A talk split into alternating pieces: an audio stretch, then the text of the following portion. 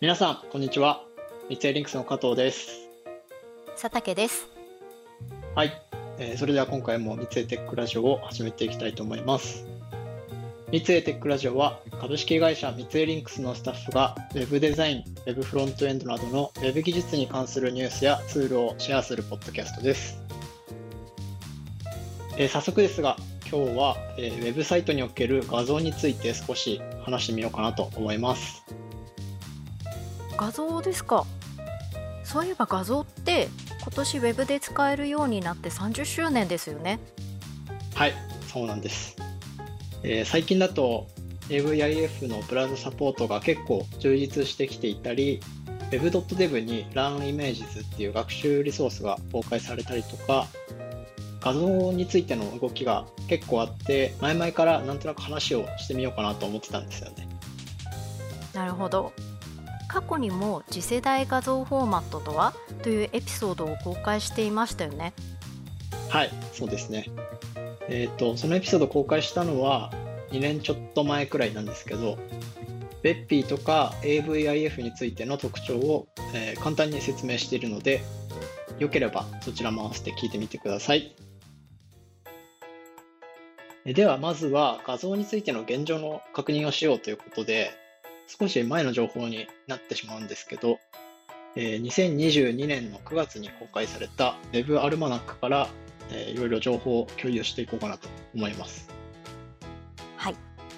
Web アルマナックは HTTP アーカイブが集めている統計データとトレンドに Web コミュニティの専門知識が組み合わされた Web の状態に関する年次レポートです。はい、えー補足ありがとうございます。えーとまず最初に Web ページで画像がどれくらい使われているかっていうところを見ていきたいんですけど、えーと Web アルマナックにページウェイトっていう章がありまして、そこに Web ページが読み込むファイルの総容量について書かれているところがありました。えー突然ですが、佐竹さん、HTML や CSS など、すべてのリソースの合計の中央値ってどのくらいだと思いますか？えー、どのくらいでしょう？社内だとライトハウスを使ってパフォーマンス計測する際の基準値は2メガバイトにしていますよね。ああ、目の付けどころがいいですね。で実は Web アルマナックで報告されている中央値っていうのが PC 向けだと 2019KB っていう結果が出てました。なので社内の基準値と大体同じくらいですね。で、そのうち画像の容量がどれくらいだったかっていうと、中央値が 1026KB だったので、ファイル総容量の約半分くらいを画像が占めているっていう感じですね。あとは99.9%のページにおいて何かしら一つの画像に対するリクエストが発生しているっていうことでした。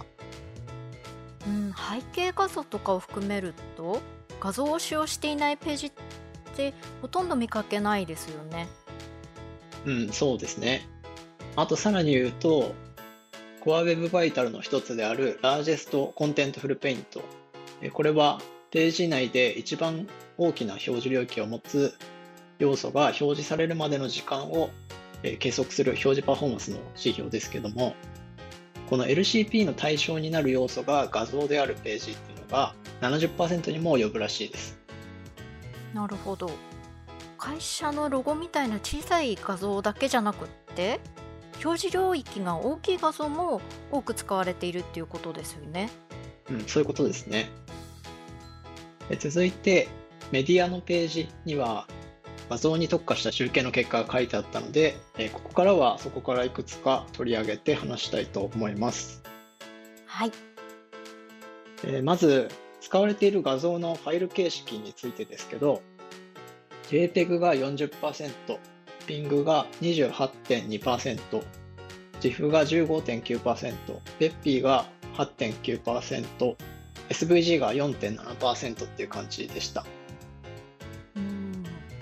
SNS とかだとカメラで撮った写真をそのまんまのフォーマットでアップするっていうことが多いのでまあ JPEG の使用率が多くなるのは分かりますね。はい。あとは気になる AVIF ですけど、AVIF は総計の0.22%のページでしか使われていなかったという報告がされています。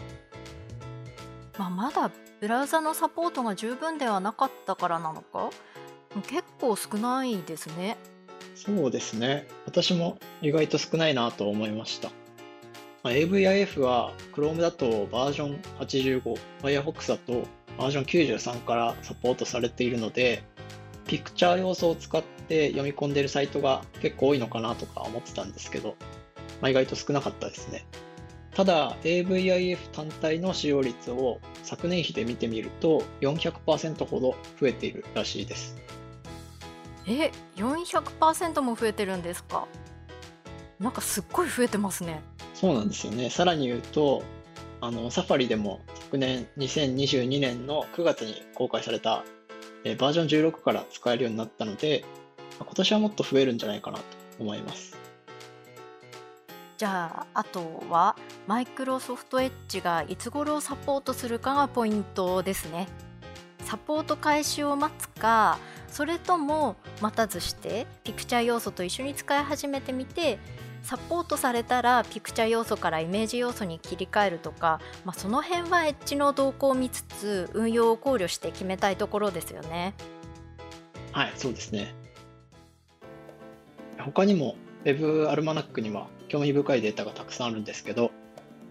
一旦ここまでの話を踏まえて私たち Web 制作者はどういうことを考えるべきかっていうところを話したいんですけど何か佐竹さんありますか？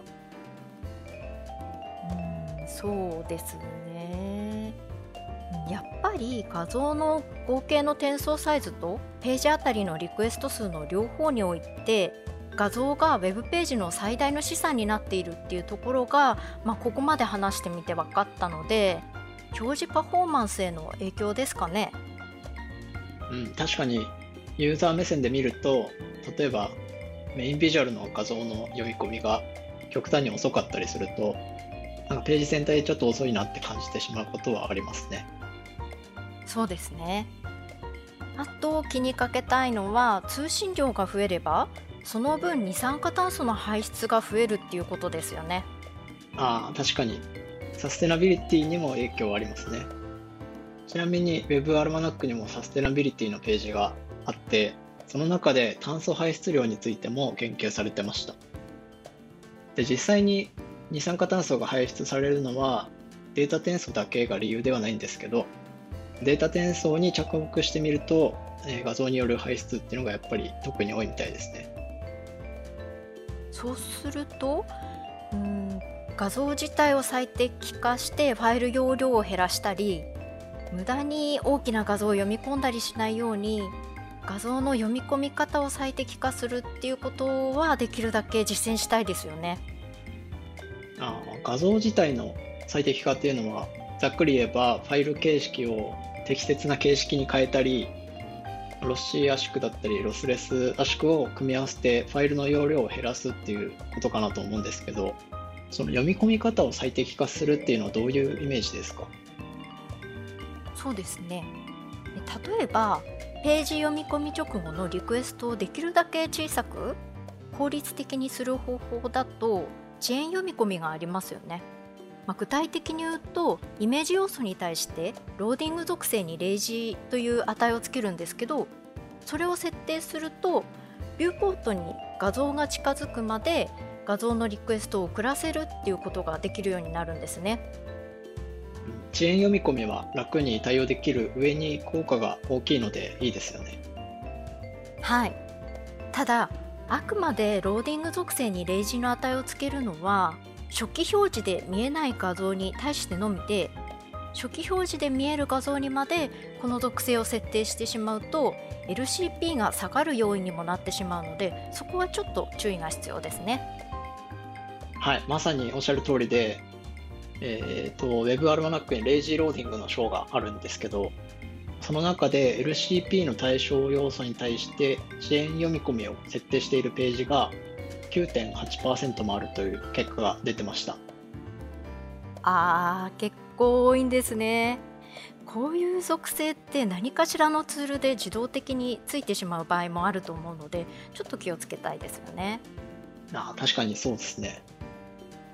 えー、ちなみにローディング属性以外だとどうですか？うん、そうですね。 Core Web Vitals の Cumulative Layout Shift を減らすために画像のアスペクト比をイメージ要素のウィッツとハイトに設定するとかも割と取り組みやすいですかね。はい。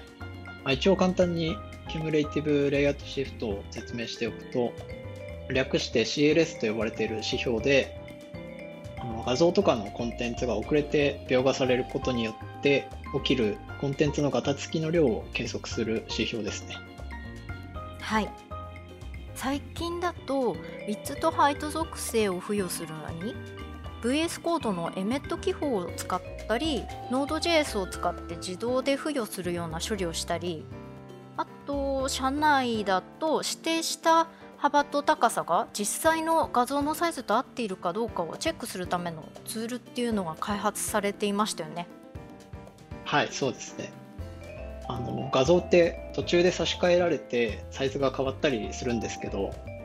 画像は差し替えても属性の値を更新し忘れたってことはやっぱ起こりやすそうですよね。えーちなみに Width と Height 属性に関するデータもあの WebAlmanac にあったんですけど、えー Width と Height が指定されているイメージ要素の量っていうのが全体の28%っていうことでした。思ってたよりちょっと少ないのかな？CLS の値が高いと遅延していた画像が急に表示されて見ていた箇所を見失ったりあと押そうと思っていたボタンが移動して別のボタンを押してしまったりとか、うん、UX を悪くしてしまうので設定は入っていてほしいですね。はい、そうですね。ちなみに Chrome のバージョン112に搭載される予定のライトハウスバージョン10でスコアの重み付けが変わるんですけど、まあ CLS はこれまで最大15点だったのが25点まで増えるみたいですね。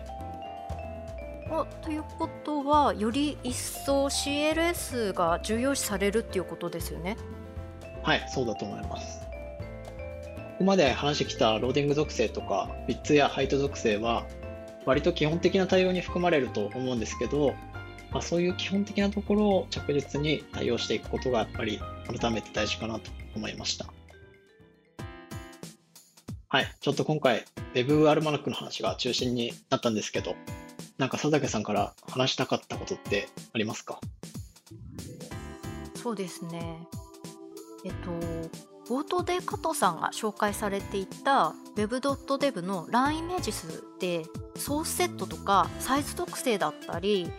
ソース要素を使って画像を適切に配信するためのヒントなんかも書かれていたのでその辺も話してみたかったですね。うん。なんかさすがに30周年っていうだけあって、画像一つとってもいろいろと考えることがあってやっぱ大変ですね。引き続き注目していきつつ、何かまた大きな動きがあれば、フロントエンドブログとか、えーテックラジオでご紹介したいと思います。最後に、三井リンクスでは、スマートなコミュニケーションをデザインしたい UI デザイナー、UI 開発者を募集しています。採用サイトでは、オンライン説明会やオンライン面接なども行っていますので、チェックしてみてください。また、このポッドキャストは Apple Podcast、Google Podcast、Amazon Music、Spotify、YouTube で配信していますので、お好みのプラットフォームでフォローいただけると最新のエピソードをすぐ視聴できます。こちらもぜひご活用ください。ハッシュタグ三井テックラジオでご意見、ご感想、こんなこと話してほしいというリクエストなどもお待ちしております。それでは今日はこの辺でありがとうございました。ありがとうございました。